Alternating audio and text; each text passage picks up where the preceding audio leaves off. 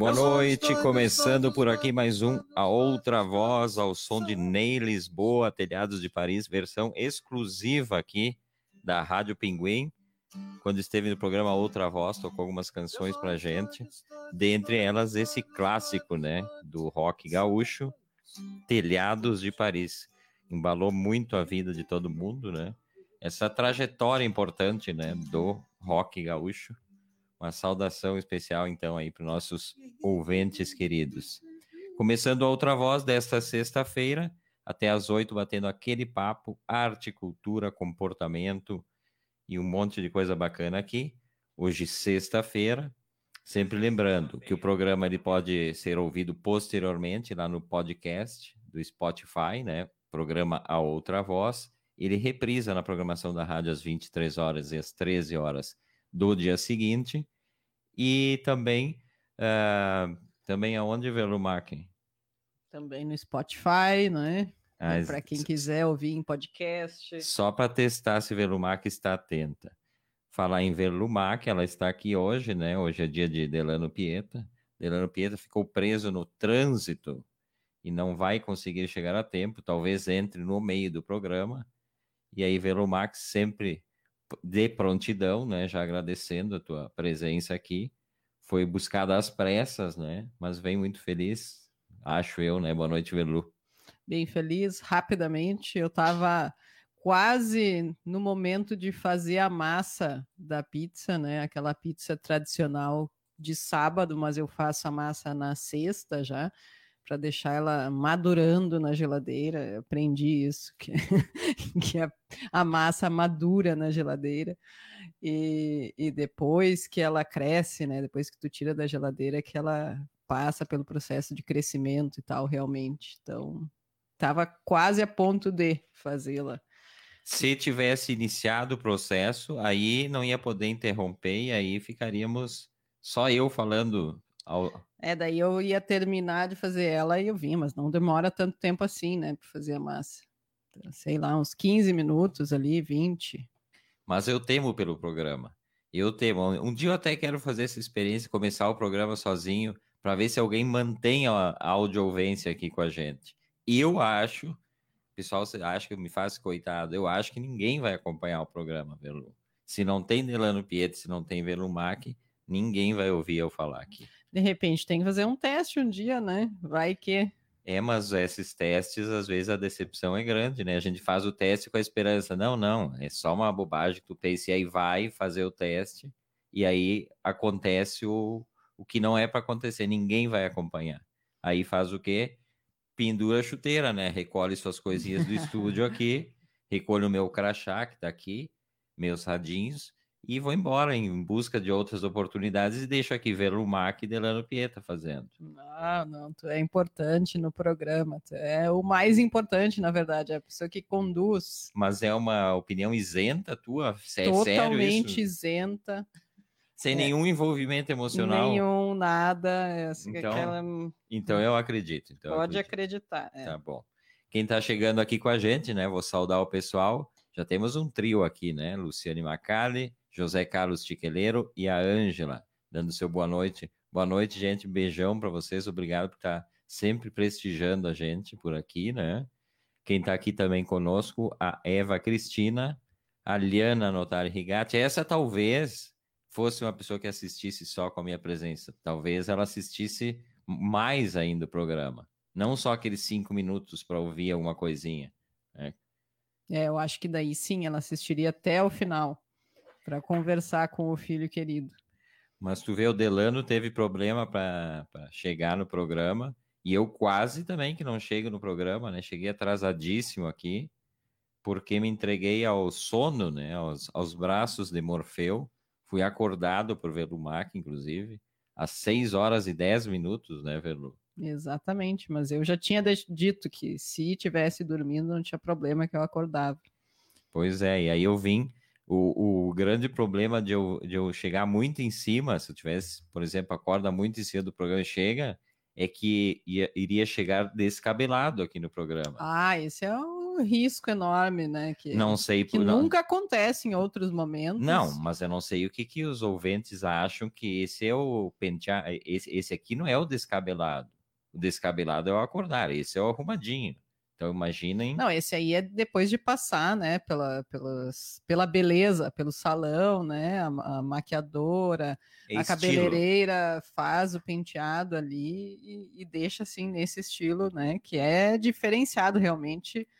É difícil alguém ter algum penteado assim parecido.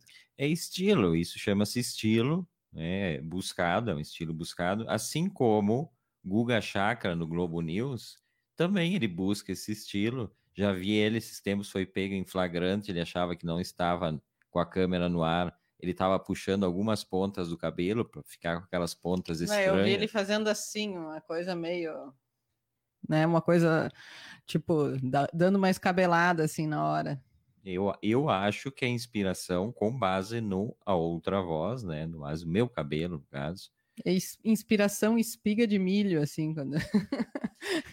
todo aberto, assim. Eu, se eu tivesse, se, eu, se os anos 80 eu tivesse tido coragem, eu queria ter cabelo punk.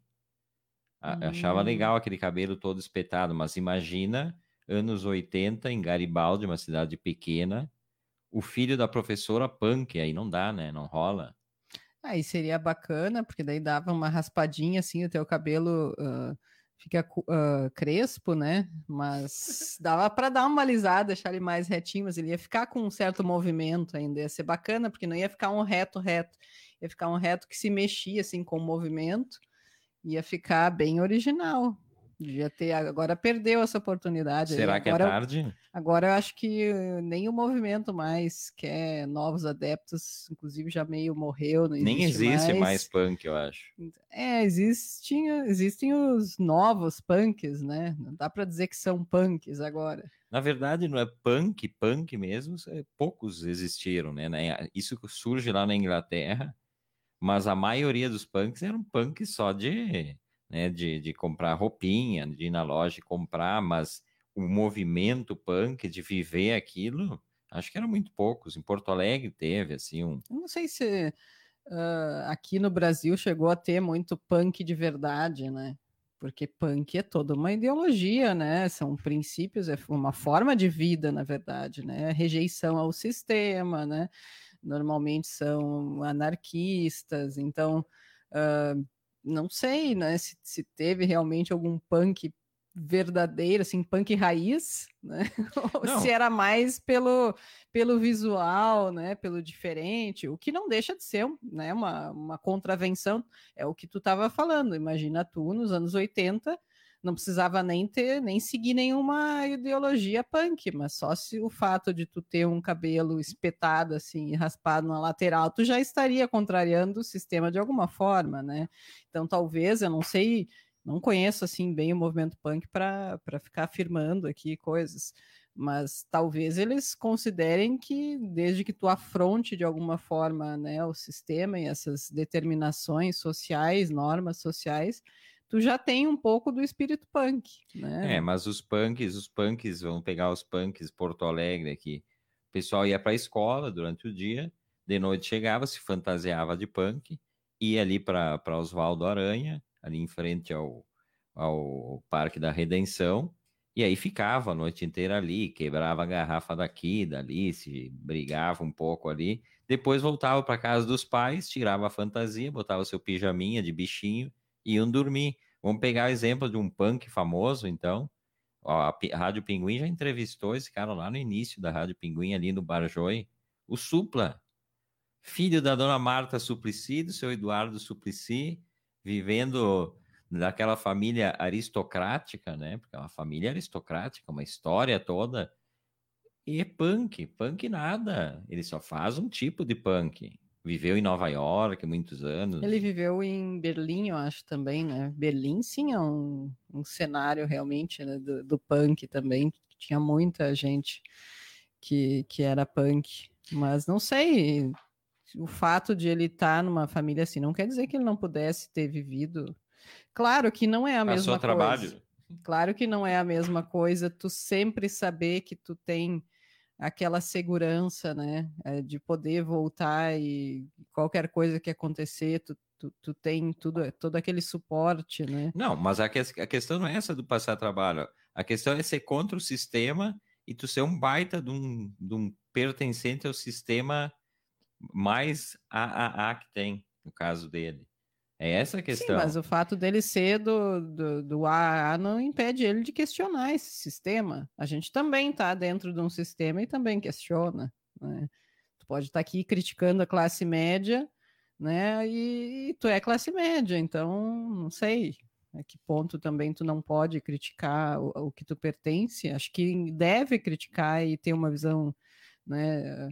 De tentar ao menos fazer uma avaliação crítica da situação. Não quer dizer que tu consiga mudar, ou, né? mas não precisa ser totalmente cego e negacionista. Em defesa dos punks, então, Verlumac aqui. Sempre em defesa das causas, né? Verlumac assina todas as causas, ela é parceira. Todas enquanto, as minorias. Enquanto ela toma sua cerveja, Enquanto eu tomo né? minha cervejinha de bergamota hoje. Ó. Cerve... Sempre cervejas frutíferas, Marcos. É, sempre uma diferente e, e, normalmente uma experiência diferente, ruim, cada vez. Essa tá ruim, por exemplo? Essa, por exemplo, tá bem mais ou menos assim. Inclusive, tô segurando ela aqui sem tanta vontade de tomar, mas tô tomando, né? Porque ela é para ser de bergamota, mas eu só sinto um gosto de mel, sabe? Uma coisa meio bergamota mesmo, eu não, não consegui identificar nada, assim. Falando em mel, quem está chegando aqui com a gente, a Patrícia Noronha Versa, é, e que também é uma dupla, né? A dupla Patrícia e Mel, o nosso conhecido Melchior. Um beijo para eles, de novo, vou mandar beijo de graça aqui, não, não perdi ainda o tá ficando cara essa... Quem está aqui com a gente também é a Virgínia Portela, bem-vinda, Virgínia, ao programa Outra Voz a Eva Cristina também com a gente aqui, e o restante do pessoal que eu acho que eu já citei. E, e falando nisso, sabe que a Rádio Pinguim tem um rádio escuta, né? Rádio escuta que faz a rádio escuta para a Rádio Pinguim da concorrência e vai informando as coisas que a concorrência está falando para a gente não ficar atrás, né? E quando eu digo concorrência, ele faz uma, uma rádio escuta assim no mundo inteiro, né? Estou falando da BBC de Londres, da Rádio France Internacional. Então ele ele pega notícias de, do, do mundo assim, assim que elas acontecem. E inclusive essa pessoa, esse nosso rádio escuta aí deve estar tá, deve estar tá escutando também. Falamos dele há pouco. Eu não vou eu não vou dar nome, mas falamos há, há cinco segundos atrás dele, né? Ele tem o codinome daquele gosto que Verlu está tá sentindo na cerveja. Uh, a Maria Helena Matos Nunes também está dizendo, assistindo. Beijo, Maria Helena, bem-vinda também com a gente aqui. E aí, hoje de manhã, ele me mandou imediatamente, assim que soube das fontes dele, da, da, da morte do príncipe Philip, né? Um, a notícia do dia, a dinastia perdendo o seu, o seu, o, o marido da rainha, porque ele não é rei, né? O marido da rainha não é rei. É uma coisa estranha para mim, eu não consigo entender que o marido da rainha é príncipe. É, é, não, eu não entendo a monarquia realmente. E eu tenho que confessar aqui que eu acho que, eu, claro, eu já tinha ouvido, mas quando hoje eu li a notícia de que morreu o marido da rainha Elizabeth, eu fiquei pensando, nossa, mas ela tinha marido ainda, eu nem lembrava aqui. É. Acho que é tão apagada a figura, né, dele que, que as pessoas nem se dão conta, assim, é só sempre ela, ela e para ver que mulher safada essa, né? Deixou o marido no ostracismo, ninguém sabe, ninguém viu. O príncipe Filipe morreu com 99 anos, ele era casado com a rainha há 74 anos, sua prima, né? Uma prima distante. Ah, Aquela então sacanagem é... da, das famílias reais ali. É, quase um incesto. Quase um incesto. É, ela tem 94 anos. É, ah, é jovem. Então. Ele era príncipe da Grécia. Ele teve que abdicar para casar com ela. Ele teve que abdicar dos títulos anteriores que ele tinha. E a família dele foi uma família. E aí tem a história bonita que contam, né? Eles tiveram que fugir da Grécia e foram morar em Paris e aí ele foi levado dentro de uma caixa de laranjas para que não fosse visto e tal. Isso é história, a biografia bonita conta, né? Bem capaz, deve ter ido. Sim, isso há 100 anos atrás, quem que certifica isso hoje, né? e aí, e aí ele, ele, eles foram para Paris e depois ele foi estudar uh, na, na, escola naval da, na Inglaterra. E lá que eles se conheceram. A família real foi fazer uma visita na escola naval. E aí ali deve ter havido uma troca de olhares, um pisca daqui, pisca dali, né? Também o que a biografia conta, daqui a pouco já tinha sido acertado. Ah, sim, ela enfim. se interessou justamente por quem tinha o título, né? Quem era. ah, não, mas talvez quando a família real vá a passeio, eles digam, né? Tu pode olhar para aquele, para aquele, para aquele Tem outro. três possibilidades de pessoas que tu pode olhar, né? Entre essas 1.500 aqui, são esses, né? Depois ele começou a passar férias na casa, né? Na, na, com, hum, com, a família que será real. que rolou aí nessas férias? E teve um Natal lá em que o príncipe deixou uma foto para, para a futura rainha na época.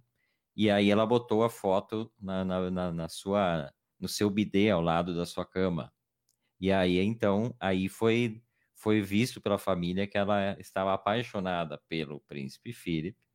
E aí eles começaram a namorar e em 1947 eles se casaram.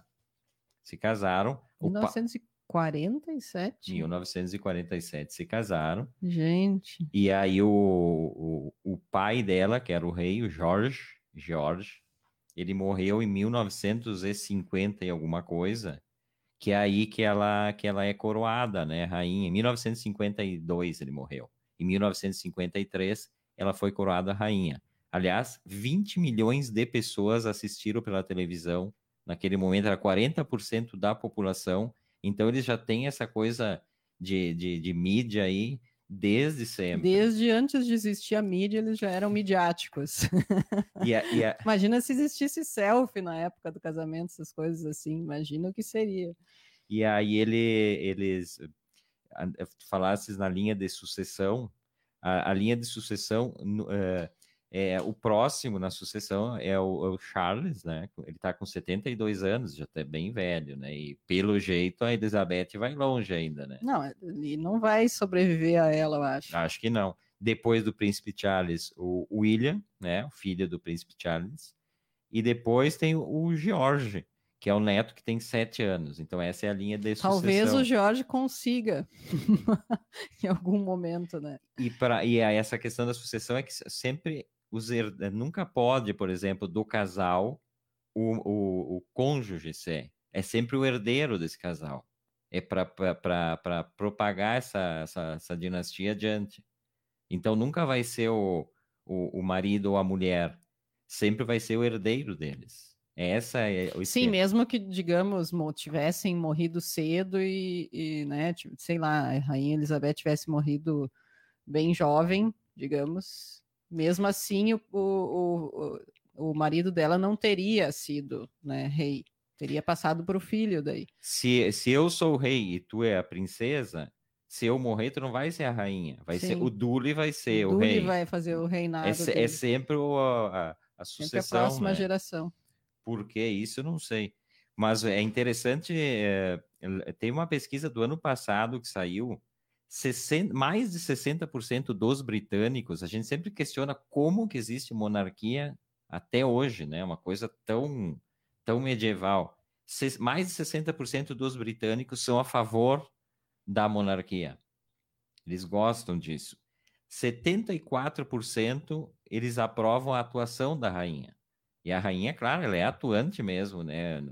Pelo menos para as câmeras e tal ela tem aquela, tem aquela coisa da, da vestimenta, ela sempre foi muito sóbria para se vestir.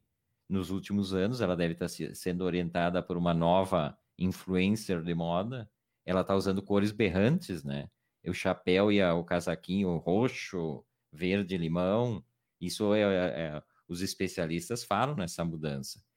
E a família real custa para os cofres britânicos 4,7 bilhões ao ano dólares. É grana, né? Dólares ou libras? Ah, não complica, Verlu. Dólares, a gente sempre usa dólar. Todo jornal usa dólar como medida. Ninguém vai usar libra. Existe libra ainda? Mais do que nunca, né? Saída mais do euro. do que nunca e custando uh, cada vez mais, né? E, e, é interessante, né? Como é que as pessoas apoiam isso, sabendo que, se bem que a dinastia, a monarquia diz que eles mesmos se pagam com tudo que eles lucram. E aí, realmente, a questão de produtos que envolvem, porque eles são pop, né? Família, família real é pop. Por exemplo, os, os, os brinquedinhos, tu vai numa loja. Quando a gente foi para Londres, a gente entrava naquelas lojas de souvenirs. Era, tem tudo lá da rainha, do rei, do, do sei lá mais o que, né? Do príncipe, do palácio. A gente tem, inclusive, uma simpática rainha Elizabeth, que está abanando para quem está acompanhando Dançante, aqui. Pelo, é. É, ela dança. Quando, quando incide luz aqui, ela começa a dançar. Não, e ecologicamente correta ainda já, né? Ela através da luz solar ela dança. e então não sei se deveria estar dançando numa data dessas, né? Mas não, ela tá só, né, dando um tchauzinho assim. Mas, mas tchauzinho pro, pro, pro príncipe, tá Provável, dizendo? né? Uh, e aí tem todo o comércio em torno disso. Por exemplo, a, a visita ao Palácio de Buckingham. Buckingham. Né? Buckingham que é caríssima, lembra, Verlu? Eu e Verlu fomos Verlu, né? Sempre aquela que atravessa o rio com um sorrisal, né? Sem dissolver. Chegamos na frente já titubeou. Pagamos ou não pagamos? Eu não vim até aqui para não conhecer os aposentos reais, né? É, era em libras, era, era caro. não lembro caro. agora quanto era, mas é, eu sei que chegou a dar um desânimo assim quando eu fui me informar para comprar já, né? Se tivesse e e daí eu saí sem comprar e fui falar com o Everton, porque o Everton não tinha entrado. Eu ver, tava mas... na fila, que a fila não terminava nunca. É um absurdo, né? Gente que visita aquilo. Daí que eles dizem que essas coisas todas acabam sustentando a, a anarquia, né? Eu não duvido nada, porque é muita grana, né? É, eu não duvido. O preço para mim foi um absurdo que eu paguei para entrar lá. e depois eu ainda entrei lá e fiz meu choro final lá com Velu e ela não queria de jeito nenhum, mas ela abriu a mão e me comprou o guia oficial do palácio. Eu disse: Olha, tem até em português, pô, tem a bandeirinha do Brasil ali, vamos comprar. Ah, o que eu queria, que tem uma loja lá dentro, né? Eu queria as louças. Verdade. Fiquei encantada com as louças, claro, tudo, né? Reproduções das louças que eles têm, né? Uh, seria uma reprodução, obviamente, mas eu, eu achei umas maravilhosas, assim, só que mesmo, né, sendo reproduções, coisas para souvenir eram super caras, assim, era uma, tinha umas que eram um absurdo de cara, assim, não era, sei lá, não era um valor de uma lembrancinha, um valor do, considerável, assim. Então... Mas nós não passamos perto da cozinha, não podia ter pego dentro do armário ali, alguma escondida. eu queria muito um bule, tinha uns lindos assim, né? E, mas não rolou, não, não rolou. Uh, inclusive na, na, na, visita, quando estávamos saindo, é lindo, né? Vamos, vamos combinar que, é, que, que, que a visita é linda, né? E essa visita acontece sempre no verão, em Londres, que daí a família real está na casa de campo.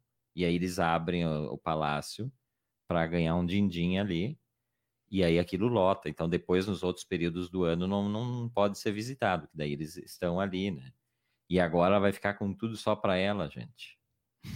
É ela grande. e quantos mil serviçais que deve ter, né, no, no palácio. E aí, ao sairmos, a Velu sai com aquela frase dela que até hoje ecoa na minha mente, né? Já contamos aqui, estávamos no jardim, Velu gosta muito de de plantas e, e, flores, e o jardim é aquilo que se pode imaginar, e a saída é pelo jardim.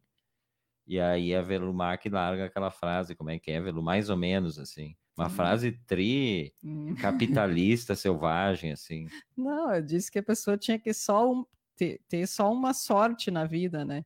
Que era onde ela nascia, né? Falei, a, a frase é forte, é capitalista, tipo, o, o jardim é importantíssimo, assim. Mas tem um evento naquele jardim aí, não é mentira. Quando a gente saiu assim, eu olhei para cima e tinha uma pessoa observando. Eu tenho certeza que era a rainha. Ela não estava na casa de campo. Eu tentei bater uma foto, mas ela se abaixou.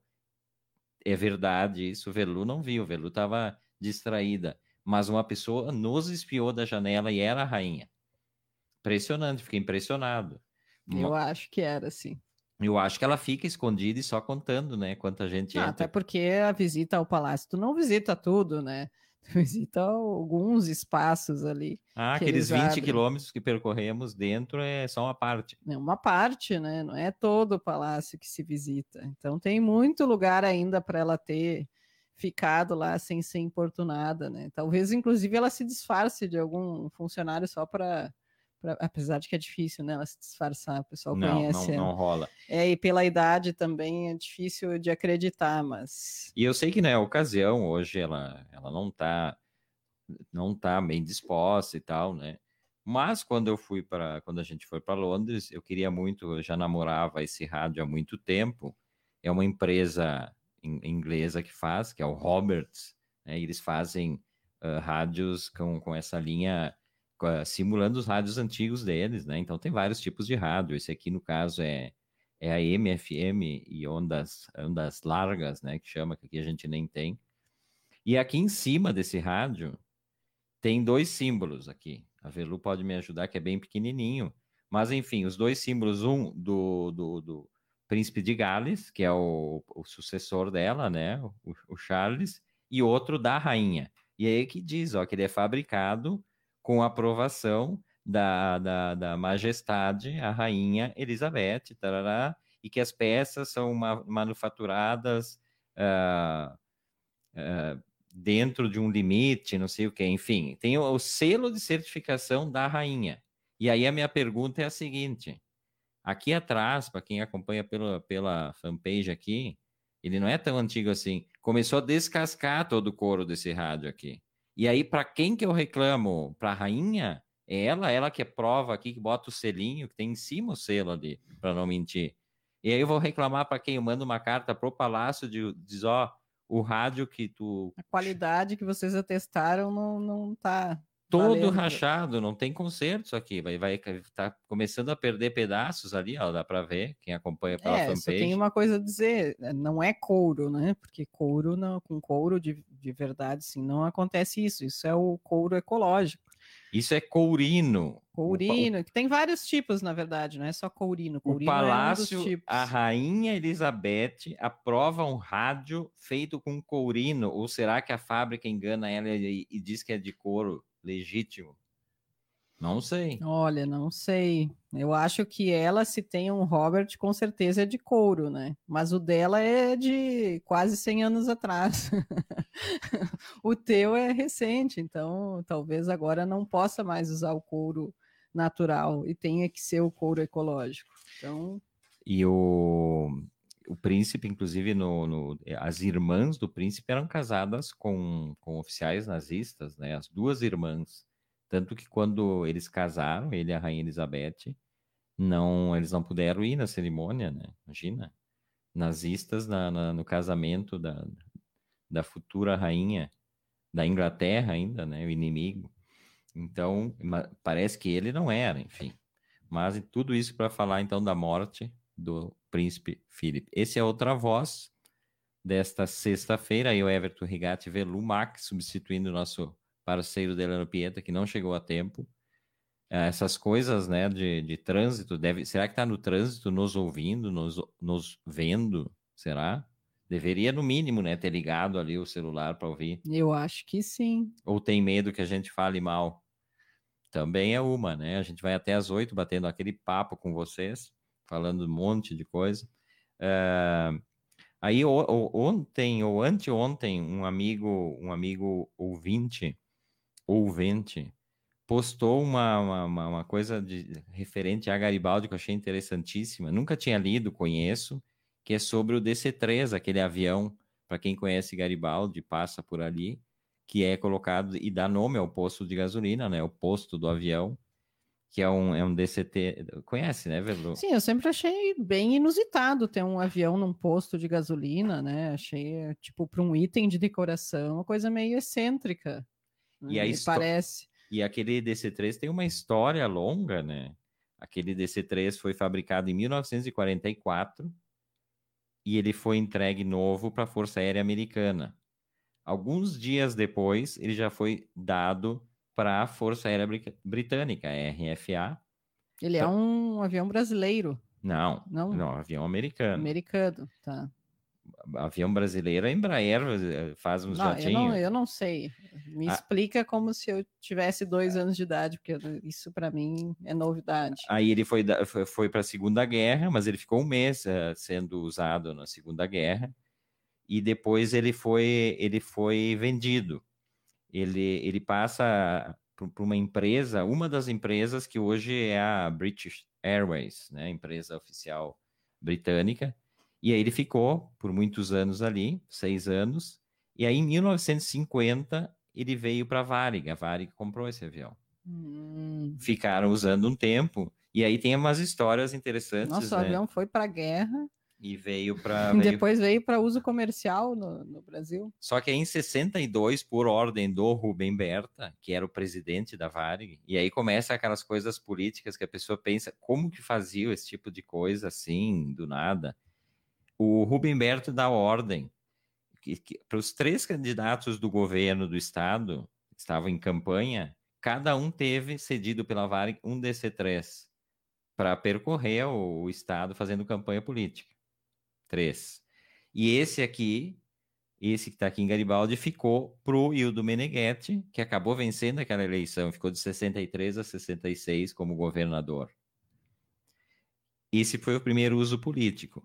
Mas ainda em 62 foi feita uma reforma geral no avião, tá? Ele se tornou mais confortável. Ele tinha 12 poltronas e depois ele tinha um, um cantinho reservado, assim, separado por uma cortina, uma espécie hum, de ala VIP. Super classe A ali. Com quatro, quatro poltronas que reclinavam totalmente e viravam uma cama de casal enorme. Hum, uh, todo finos. equipado com louças chinesas, cristais, para JK, Juscelino Kubitschek, que na época era senador e estava em campanha pro presidencialismo, o plebiscito pro presidencialismo. Então foi ele que usou esse avião aí durante muito tempo para percorrer o Brasil aí em campanha.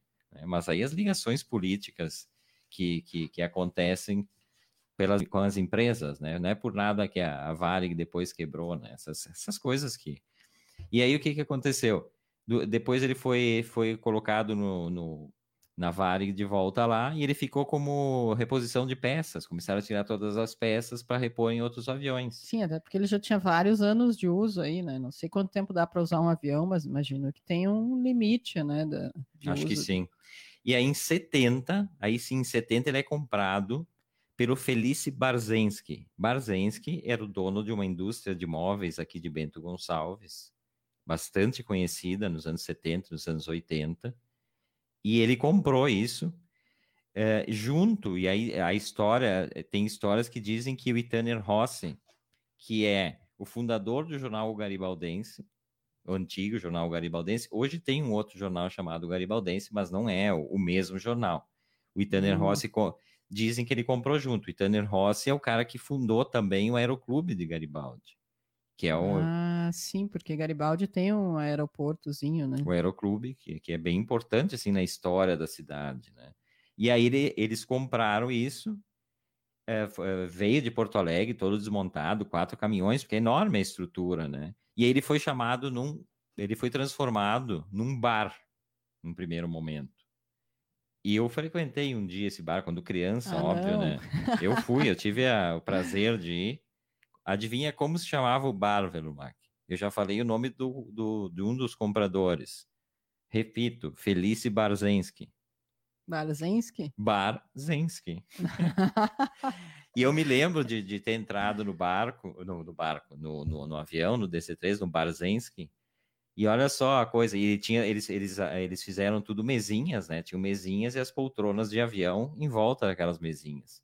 E eu me lembro de ter ficado com muito medo e eu queria muito sair logo daquele, daquele bar, daquele avião, de medo que ele decolasse.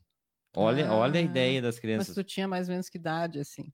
Ah, eu imagino que eu devia ter cinco, seis anos por ah, aí, né? bem pequeno, então. E aí me deu pavor dentro, pensando que ele ia decolar e eu ia estar tá, tá dentro. E tu nunca tinha andado de, de avião, assim? Imagina, cinco, seis anos, anos 70, ninguém tinha andado de avião, a não ser os, os magnatas do petróleo. é mais ou menos essa relação na época. interessante que esse negócio de, de medo de avião, hoje eu adoro andar de avião, né? sempre já contei aqui que eu me emociono e tal. É, uns anos depois a gente foi, a, a Varig tem, não sei se ainda tem, um avião museu aqui no, no aeroporto. E aí a gente foi visitar uma tarde, assim, e eu entrei e aí tinha um funcionário limpando, eu não sei se eu via muito filme esses de esses filmes de espionagem, sei lá. E eu botei na cabeça que aquele cara ia me trancar dentro do avião e ia decolar o avião comigo dentro. Não. E eu não aproveitei a visita, tava com, sei lá, com a família, eu acho, não sei. Eu não aproveitei de medo que o avião decolasse com o cara da limpeza. Olha, olha que, que... Não, o cara da limpeza era super ultra, era estilo MacGyver, ia sair pilotando e tal. E qual né, a razão para te sequestrar, assim? Que, que grande vantagem teria para ele? Ah, não sei. Mas para quem não conhece, estou falando aqui do avião, ele é um, uma espécie de palafita, né? Ele está colocado sobre quatro Sim, colunas tá... no meio de um, de um pequeno lago, né? Artificial. Então, e aí, e aí então ele, ele hoje ele é só decorativo realmente. E mas ele teve esse período de bar. Aí. Mas no período de bar era ali onde ele está agora? Sim, sempre ali no laguinho. É, tinha uma pontezinha para acessar a porta. Ah, nossa, era todo. Sim, bacana, toda uma né? estrutura. Né? Até tem uma é, essa essa essa história aqui eu peguei do Facebook do Emílio do nosso, nosso ouvinte Emílio Wilde, que sempre nos acompanha uhum. aqui. Ele compartilhou essa história e achei maravilhosa. E a história é escrita pelo Luciano Riedi, que, que escreveu essa pequena biografia do DC3. Quem não conhece, quem nunca foi para Garibaldi, quando passar ali, vai, vai ver do que, que eu estou falando. Teve um tempo, e aí o cara desce além, realmente, que ele estava pintado com as cores escrito lá com o logo da, do posto Ipiranga. O que é, poxa, né? Um avião que tem toda essa história aí. Ser... Sim. Mas eu não lembro agora como ele tá pintado, como ele era. Olha, faz mais de ano que não passamos, mas parece que no final de 2020 ele foi pintado novamente com cores bacanas, assim. Não sei se os originais, mas recentemente ele teve uma pintura. Tá, e agora tu que disse que eu sempre trago para comida, mas ali no, no posto do avião tem uma comida bem boa, né? Nossa, a laminuta do posto do avião é algo, né? Nossa, e é, e é muita comida, né? E é baratíssima, assim. Nossa. Essa é a parte que a Velu mais gosta. Muita comida e barata. É isso. Não, mas é super gostosa, assim. E, e não é uma laminuta só o tradicional, eles têm mais coisas ali, né? Porque tem um, um buffet pequeno, mas tem um buffet ali que as pessoas não precisam comer a laminuta, tem outras coisas. Mas se tu pede a laminuta, tu pode te servir também no buffet, né? Sei que é um monte de comida. Ah, é um clássico da cidade, né? O, o bar ali do posto do Eu avião. lembro que a polenta frita era muito boa. Um gostinho, sabe, da polenta, aquele meio com um defumadinho assim. Muito gostosa a polenta deles. Uh, quem chegou aqui com a gente também, dando seu boa noite, né? Christian Heck de Lima, boa noite. Christian, bem-vindo a Outra Voz também. E, e, e, eu me lembro que em 2008, eu acho, Garibaldi teve uma, uma um roteiro turístico uh, que, que saía um DC-3 de Porto Alegre, não aquele, tá, Verdu? Aquele tá fixo ali, para não confundir. E não cai. Ali não cai na Acho água. que não. Se cair na água ali também não tem problema. Eles recriaram um voo nostálgico que saía de Porto Alegre e vinha para Garibaldi, aí faziam alguns passeios, era junto com hospedagem e tal. Então eles tentaram recriar os anos 70 ali da aviação. Então os trajes de, de das aeromoças da ah, época. Estilo uma Maria Fumaça, mas de avião. De avião aí os, os, copos, os cristais, aquela, aqueles talheres, aquela hum. coisa toda, né? Hum. Não deu muito certo, não durou muito, não, né? Devia ser caro também, né, para fazer isso. Mas a ideia era bacana, né? Vamos combinar. O problema é que é. É, o problema é que se torna muito caro e quem que paga para fazer esse tipo de passeio, né? Mas era bacana. Ah, é que teria que ser um turismo mais focado em todo o Brasil, né? Não só aqui, porque daí fica restrito. Poucas pessoas acho que poderiam pagar isso. Engraçado que Garibaldi tem uma ligação com a aviação por conta do Aeroclube, que desde criança eu me lembro de, de ir para o Aeroclube para ver os aviãozinhos, os Cessnas, aqueles pequenininhos, decolar e pousar e tal. Inclusive, Garibaldi teve várias tragédias aéreas Teve, tem, tem uma tragédia, inclusive, que era um, um, oficial da Força Aérea Brasileira que estava sendo transferido da, da, da daqui de Canoas, né, que tem a base aérea de Canoas, uhum. para outro estado. E quando eles fazem a despedida, eles passam na cidade deles e fazem um, um voo rasante. Ah. E acabou caindo no voo de despedida na cidade natal do cara. é de uma família ali de Garibaldi. A família ainda tem. E ele caiu ali na, na barragem, na entrada da cidade. Uma tragédia horrorosa, assim. Mas uh, com aqueles aviões. Ja, jato, Jatos, né? aqueles que, que saem. o- Aquele que só ouve, aquele que supera a- assim. a, velocidade do som, né? Ah, Uma tragédia total, assim. E, e outras tragédias que eu me lembro também. A última foi em 2004, 2005, a queda de um dos aviões ali no Vale dos Vinhedos. Ah, até me lembro, acho que o, o, o Zé Tiqueleiro, nosso ouvinte, e o, o homem da Rádio Garibaldi, acho que eu acom- acompanhei a cobertura, foi um sábado, acho que foi o Zé que fez a cobertura dessa tragédia também, pessoas conhecidas, do- dois, dois guris que eu, que eu conhecia, acabaram ca- caindo. E teve uma outra tragédia no Aeroclube, a queda de um avião. Perdi um amigo de infância, inclusive, num final de semana estava se fazendo ah, voos panorâmicos pela cidade, porque faziam bastante isso. E um desses aviões acabou no, não sei se foi no pouso, na decolagem, e aí morreram algumas pessoas ali, inclusive um amigo de infância. ah. Que coisa, né? É, que esses. Eu, eu não, nunca tive medo de andar de avião, assim, não tenho problema nenhum. Ah, Inclusive, já andei com esses ah, pequenos que eu chamo de, né? Teco, teco. Teco-teco, é. Não é, mas enfim. Mas ah, se eu hoje fosse andar nesses pequenininhos, assim, acho que hoje eu teria um pouco de medo desses pequenos, porque na época que eu andei eu não pensava muito a respeito, mas hoje tu, tu vê, né, que, que esses aviões pequenos, a quantidade de, de acidentes que tem é muito mais comum, né, do que aviões comerciais grandes e tal.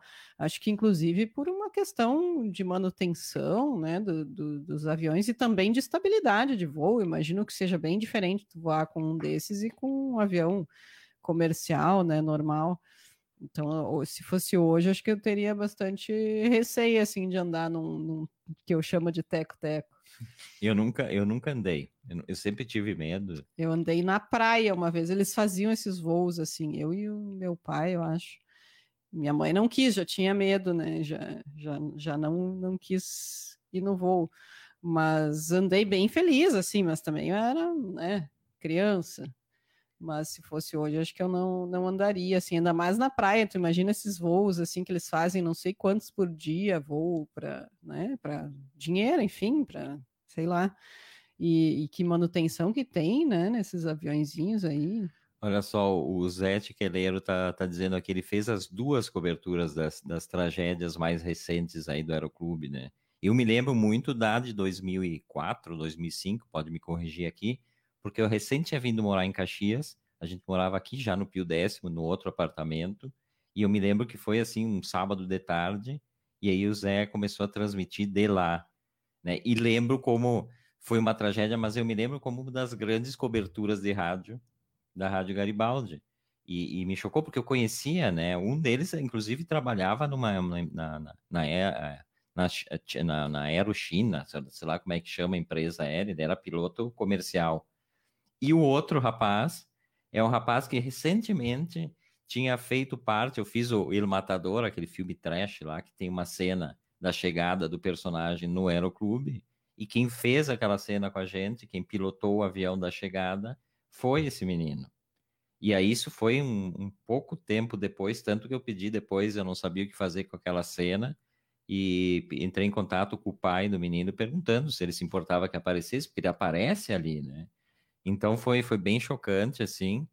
E o, o Zé bota que a do caça ele assistiu. Olha só, é uma, é uma história assim que às vezes comenta com as pessoas, tem muita gente que não lembra, mas eu lembro dessa história, não vi, né? Mas eu, mas eu, eu lembro da história, ficou na minha cabeça. Que coisa, né? O Christian Heck de Lima, ele estava perguntando se hoje mandar beijos e abraços ainda está de graça. Pros ouvintes mandar para nós, pode mandar que a gente não cobra nada. O problema é o, o, o inverso. A gente né? receber, a gente recebe, né? Feliz uh, de graça, assim, e sem pagar também. Porque o, o Christian está tá criando outra possibilidade, né? Da gente cobrar para mandarem beijo para gente. Eu não tinha pensado é, nessa o pessoal, o pessoal é ótimo, só ideias. Uh, se sim, mandar os parabéns para a Verlu pela participação da Semana de Arte de Rolante. Assisti, estava muito bom. Verlu, então, recebendo. Ah, muito obrigada. Foi bem legal mesmo. Inclusive, Velu hoje participou de outras duas atividades com crianças das quintas e sextas séries de Rolante, uma atividade uh, online, né, à distância, também falando do trabalho, né, como artista visual. Sim, foi uma experiência bem diferente para mim. A secretária de Cultura promove, né, além da Semana de Arte, ela tenta promover encontros do, dos artistas com alunos né, de, de algumas escolas, mas como agora a gente está em pandemia, então ela ofereceu para as escolas para fazer né, essa participação, mas teria que ser online. Então, não foi possível, por exemplo, infelizmente, a gente sabe que escola, às vezes, municipal, as crianças não têm, né, tanto acesso à internet, é bem mais difícil. Então, acabou sendo com duas turmas, a quinta e a sexta série, do Colégio Sagrada Família, que é o colégio que eu estudei quando ah, era criança. Voltasses ao colégio Voltei de forma ao, virtual. Ao colégio que eu estudei o meu ensino primário, né, o primeiro grau, e, e daí conversei com as crianças, assim, elas todas craques já na aula, né, no Google Meet ali e tal, tudo, todas já com o microfonezinho bloqueado, daí já respeitavam, sabiam né, levantar a mão para pedir, perguntar, e o professor também muito simpático, muito querido, assim, e ele já tinha mostrado o vídeo, né, pra, da exposição para as crianças, e eles já tinham visto o meu site, ele já tinha falado de mim, né, que eu era de rolante, e toda uma história já tinha contado. Então as crianças foram, a gente até achava que talvez fossem ficar um pouco constrangidas e não, não fazerem perguntas, né, porque às vezes a gente sabe que criança pequena assim fica com um pouco de vergonha de perguntar, mas eu me surpreendi porque faltou tempo de tantas perguntas que eles tinham para fazer assim.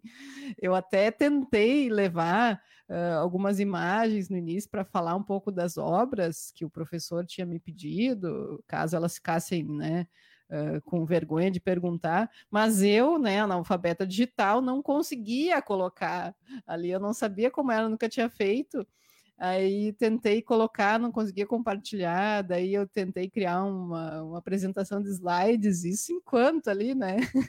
E não rolou. e não rolou, não rolou.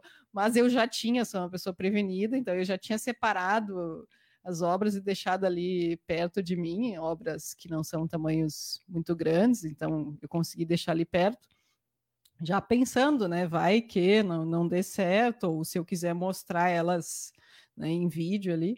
E daí tive que mostrar mesmo, assim, em vez de, de mostrar a imagem na tela. Mas foi até melhor, porque o professor, inclusive, disse: ai, que bom, porque daí eles vêm, né? Tô manipulando e tal. E como é que as crianças de quinta e sexta série de uma cidade do interior do estado, uma cidade pequena, reagem à questão da arte visual? Essa é a minha, minha curiosidade, porque a gente sempre tem uma ideia, e a gente já falou algumas vezes aqui no programa as crianças de cidades grandes são acostumadas a frequentar exposições e tal. Como eles reagiram ao teu trabalho, que é um trabalho super conceitual, não é um trabalho figurativo. Como que as crianças reagem? Reagiram muito bem, assim, para o meu ponto de vista, ao menos elas fizeram perguntas super pertinentes, inclusive me fizeram perguntas do que, que era arte para mim, perguntas, eu fiquei assim, nossa, né? Então achei bem, bem legal assim as, as perguntas que elas fizeram. E também eles têm, já é o quinto ano que eles estão fazendo a semana de arte. Então, as crianças, se for pensar na quinta série, elas já estão tendo acesso há um tempo, né?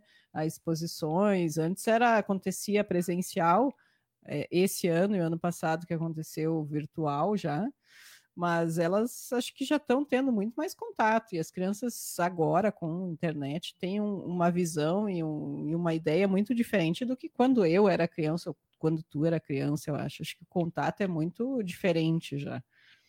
Então, foi uma boa experiência conversar. Não, foi, foi bem legal, foi bem surpreendente, assim, me surpreendeu positivamente e gostei muito de conversar com eles. Esse é outra voz desta sexta-feira, eu, Everton Rigatti Velumac, batendo um papo até as oito aqui, com nossos amigos todos, né, nos acompanhando aqui, e a gente contando histórias, falando de história, né, e sempre recebendo a colaboração, o Zé aqui dando as, as, as, as questões da, da, das coberturas dos acidentes aéreos. Aliás, é, se, se puder me dizer qual é o, o, ano em que foi a queda do caça. Eu sempre tive essa curiosidade, eu não, eu não, não sei, eu sei da história, mas não lembro. Se tu lembrares, pode botar aí pra gente. Quem está aqui com a gente também é o Gilberto Gilberto. Seja bem-vindo, Gilberto. Jussara Santos também, né? Nossa amiga, seja bem-vinda. E o restante do pessoal que eu já, eu já citei aqui. Uh, sabe que o primeiro programa, não sei se Velu lembra, estávamos eu, Velu, Mac e Delano Pieta. O tema do primeiro programa aqui, um, uma das partes do programa, foi sobre a questão de literatura, mas não de literatura sobre sobre livros, foi sobre o imposto, né, que estava sendo naquele momento, agosto, ano passado, 10 de agosto, estavam querendo uh, cobrar imposto, que os, os livros têm uma, uma isenção, né, de, de imposto, mas é isso há muitos anos já, e, e já começaram com essa história de botar imposto, e agora volta, todo esse tempo depois, agora volta essa ideia de cobrar imposto sobre livro, com a alegação de que é só rico que compra livro e que mesmo com a isenção de impostos, o, os livros só aumentam o preço. E aí tá uma briga de novo com isso, né? A gente sabe que, que isso é elitizar ainda mais algo que já é já é elitizado. As pessoas não têm condições de comprar livro, né? E então volta essa história aí. E aí a pessoa fica pensando, né? Não tem outro ponto para atacar para arrecadar mais. Tem que ser no livro. Livro. Por que no livro, né? Por que não nas armas, né? Por que não aumentar nas armas o imposto, então? Hum, ah, uma boa sugestão será enviada. Nossos nossos rádio escutas já estão já estão ouvindo e já estão. Por que não as igrejas, né, que são isentas de imposto? isso é, é, é, é, parece piada, né? Parece uma piada, porque recém foi aprovada a isenção de impostos para as igrejas. Sim, já sempre foi, né? Acho que foi só confirmado de novo, porque eles nunca pagaram imposto, né? E, e qualquer pessoa aí, a gente sabe que tem uh, igrejas, né, que realmente são sérias e tal, mas tem uh, umas aí que a gente sabe que qualquer picareta aí, bota ali uma plaquinha e se diz igreja, né? Com... não sei nem. Aliás, para mim é uma coisa meio inconcebível assim, uma pessoa do nada dizer eu vou criar uma igreja e Inclusive, esses é, dias é, foi. É uma coisa que eu não consigo entender como esse... alguém pensa isso. Foi essa semana, a semana passada, que estávamos dando uma volta, no final de semana, dando uma volta de carro, e passamos em frente a duas ou três igrejas, e Velume me fez a pergunta: tá, mas como é que a pessoa escolhe ir nessa igreja aqui ou na Isso outra? Isso é né? outra dúvida minha, porque é uma coisa assim, acho que para mim a igreja está muito ligada, não sou de nenhuma, mas está muito ligada a uma tradição, né? Toda uma ideologia e coisas que tu tem que realmente conhecer para ver se tu te adequa àqueles né, pensamentos daquelas pessoas tal. E, como que, assim, sei lá, uma salinha ali num, num bairro que alguém botou, né? O teu vizinho ali botou e disse que agora isso ali é uma igreja, cria um nome. Como que alguém entra nessa igreja, né? Da, sei lá, o que, que te move? A, não sei, fico pensando, realmente, é tanto o desespero. A minha teoria é que é o seguinte, a pessoa está tão desesperada, né, com as coisas na vida, com pessoa não tem Será dinheiro. que se joga pensando assim, ah, aí vão resolver os meus problemas nessa igreja do é, nada? Co é como tem gente que procura terapeuta, tem gente que procura a igreja e é a primeira que aparecer na frente, às vezes no momento de desespero, tu entra para buscar um alívio espiritual. E talvez tu Sim, encontre, não né? Não comparando o terapeuta com. Não, não Sim. é. É uma. Não é, não é tipo uma, uma busca de ajuda. É uma busca de ajuda. Uma forma é. de buscar ajuda. E, e, aí. Ou então eu acho que ele é muito levado por pessoas que frequentam. Ah, eu já frequento a igreja tal. E aí o Christian Heck de Lima tá botando uma coisa que, que foi isso, acho que chamou a atenção da Verlu. Que é muito engraçado ou trágico ver o nome de algumas igrejas que surgem do nada. Então. É... Sim, nome, e nomes assim, que é sério, eu não consigo nem entender o que, que, quer dizer o nome, porque às vezes é um nome super longo, né?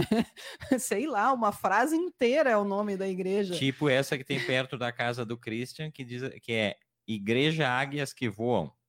É. Não. Não, mas realmente eu, eu, eu, respeito, assim, realmente eu respeito as igrejas, né?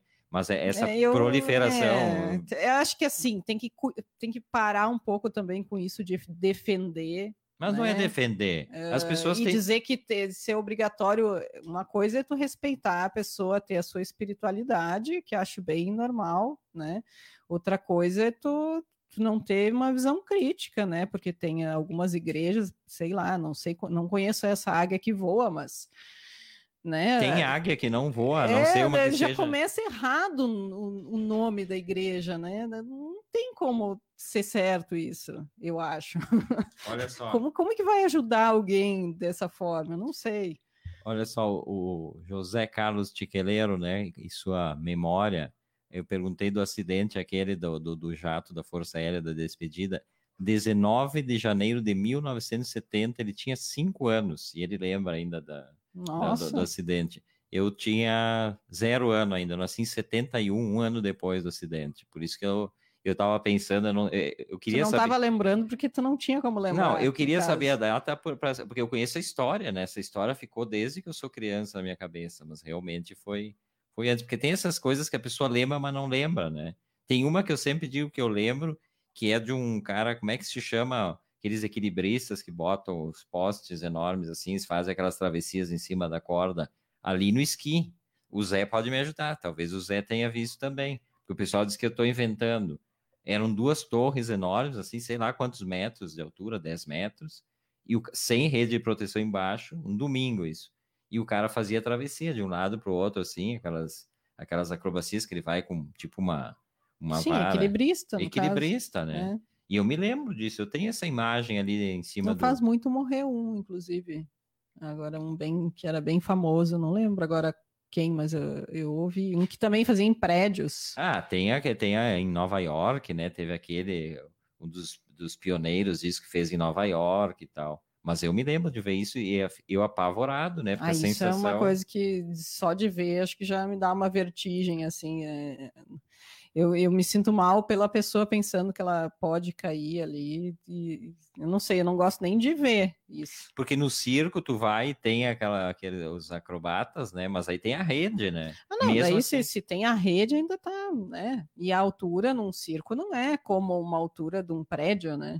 que eles andam de um prédio para o outro. É uma coisa absurda. E num lugar ali, o esqui, o morro, um vento desgraçado, e aí a sensação aquela que, poxa... Sim, qualquer, daqui a pouco um vento fora do... Porque eu imagino que eles calculem um pouco e prestem atenção no tempo e tal para ver se é possível. Mas não tem como prever tudo. Então, pode pegar um, um ventão ali, sei lá, desequilibra o Uris tem um imã bem poderoso embaixo dos pés e não cai de jeito nenhum. Se, se cair, ele fica de cabeça para baixo. Será? Não, não é possível. Seria o ideal aquela vara ser um imã gigante e eles usarem um sapato imã. Não, tem que ter algum truque ali. Não é possível o cara ter tanta coragem para altura assim. E eu, olha, é, é, dá um mal-estar de olhar, né? É como, como olhar de, de. Eu não sou muito assim, uh, com medo de alturas mas quando tu tá num prédio muito alto e tu olha para baixo pela janela, sempre me dá um. Eu tinha mais medo. Sabe que quando eu estudava no colégio que eu, que eu hoje de manhã conversei com as crianças, no Colégio Sagrada Família em Rolante, tinha um segundo andar. E no segundo andar eu tinha aula na primeira, segunda, terceira série. Só que a escada para o segundo andar era algo muito inclinado, assim, sabe?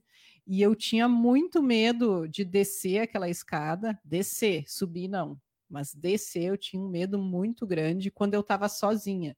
Porque quando a gente descia em, né, terminava a aula e todo mundo descia, Aí sempre tinha alguém na tua frente, alguém atrás, tu ia te segurando ali e tal, não chegava a perceber. Mas quando eu tinha que descer por algum motivo sozinha aquela escada, eu tinha muito medo. Eu acho que eu nunca falei para ninguém enquanto eu, eu, estudava lá, mas eu morria de medo de descer aquela escada sozinha, porque era muito inclinada. E os degraus, sabe quando o degrau é, é pouca, pouco, né, a largura é, é pequena? E com a história, então, do medo de escadas de Verlumac, falamos de tanta coisa que terminamos com histórias de medo de altura, estamos encerrando, então, o A Outra Voz desta sexta-feira. Verlumac retorna na segunda. Até segunda, beijão. Um beijo para todo Hoje gratuito. Um beijo para todo mundo que nos acompanhou. A gente está estourado aqui. Obrigado mesmo pela companhia, pelas informações aí do Zé, né? Que compartilhou das minhas histórias, porque senão vão dizer que eu sou mentiroso, né? Um beijo, se cuidem, a gente está de volta na segunda-feira. Tchau, tchau.